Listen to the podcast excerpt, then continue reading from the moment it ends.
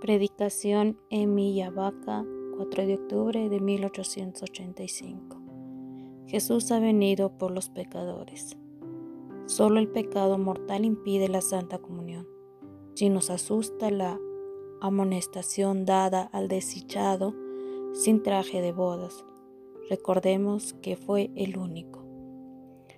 Ánimo entonces, vayamos a recibir a Jesús, vayamos con humildad y fe, conscientes de que Jesús vino para los pecadores, los pobres y los afligidos.